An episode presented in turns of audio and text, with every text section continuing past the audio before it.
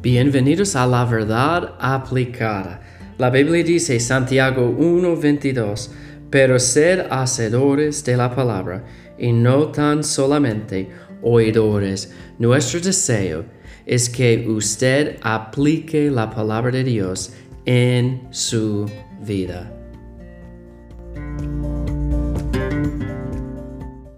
Hola, Dios les bendiga. Gracias por escuchar la verdad aplicada.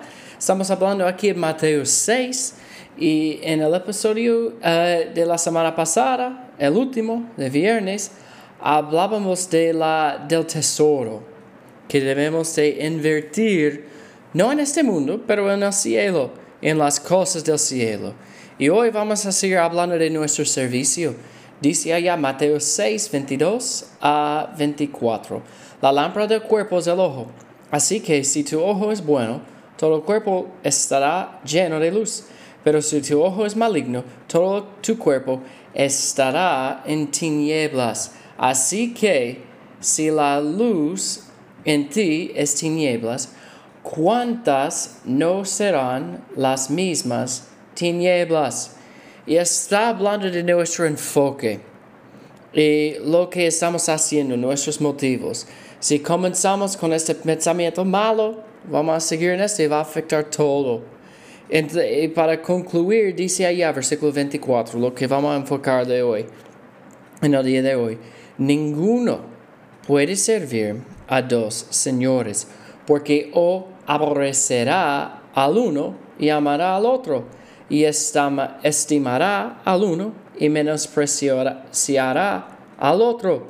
No podéis servir a Dios y a las riquezas. Entonces tenemos un, un contraste aquí.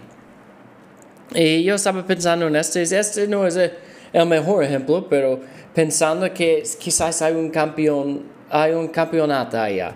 Hay dos equipos y mayormente, bueno, probablemente casi todos que están allá en este estadio son, cada persona es un fanático de un equipo o el otro. Ellos pagaban el precio para, uh, pagaron el precio para estar allá y tienen la ropa, el color de su equipo y ya están listos.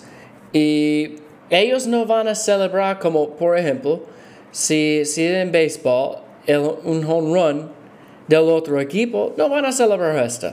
No, ellos van a celebrar cuando pasa todo con su equipo no van a celebrar para el éxito del otro equipo, el enemigo, ¿verdad?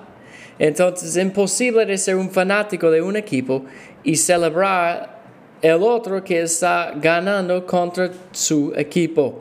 Yo sé que en este no es el mejor ejemplo, pero aquí dice, ninguno puede servir a dos señores. No podéis servir a Dios y a las riquezas. Entonces, él estaba hablando aquí de la importancia de, de poner nuestro tesoro en el cielo.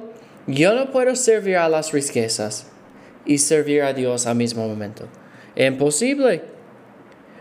Esto no significa que yo sirvo a Dios, yo no voy a tener riquezas. No, esto no dice esto, que yo no voy a tener dinero. Pero, ¿quién es el enfoque de mi servicio? ¿Este mundo temporal o en el cielo? Yo no puedo servir a Dios si yo estoy sirviendo a este mundo. Yo tengo que poner a Dios primer, en primer lugar. Vamos a ver esto en esta semana con un enfoque apropiado. Pero vamos a servir a Dios y no a las riquezas, porque no van a satisfacernos, pero Dios puede satisfacer nuestras almas.